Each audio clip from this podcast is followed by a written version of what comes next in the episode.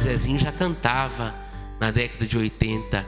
Seduziste-me, Senhor, e eu me deixei me seduzir. Numa luta desigual, dominaste-me, Senhor, mas foi tua a vitória. Que linda canção.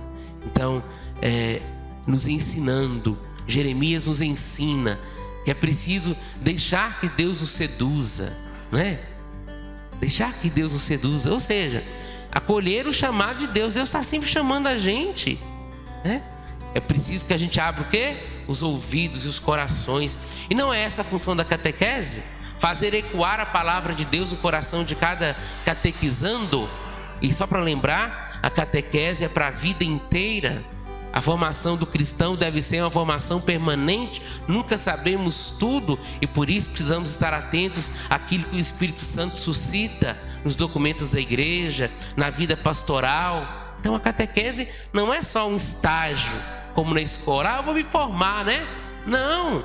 A catequese nos ajuda a sermos discípulos para carregar a cruz, gente, né? Para ir atrás de Jesus, para seguir a Ele.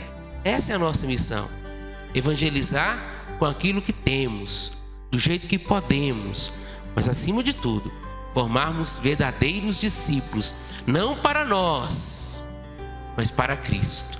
Essa é a função da catequese.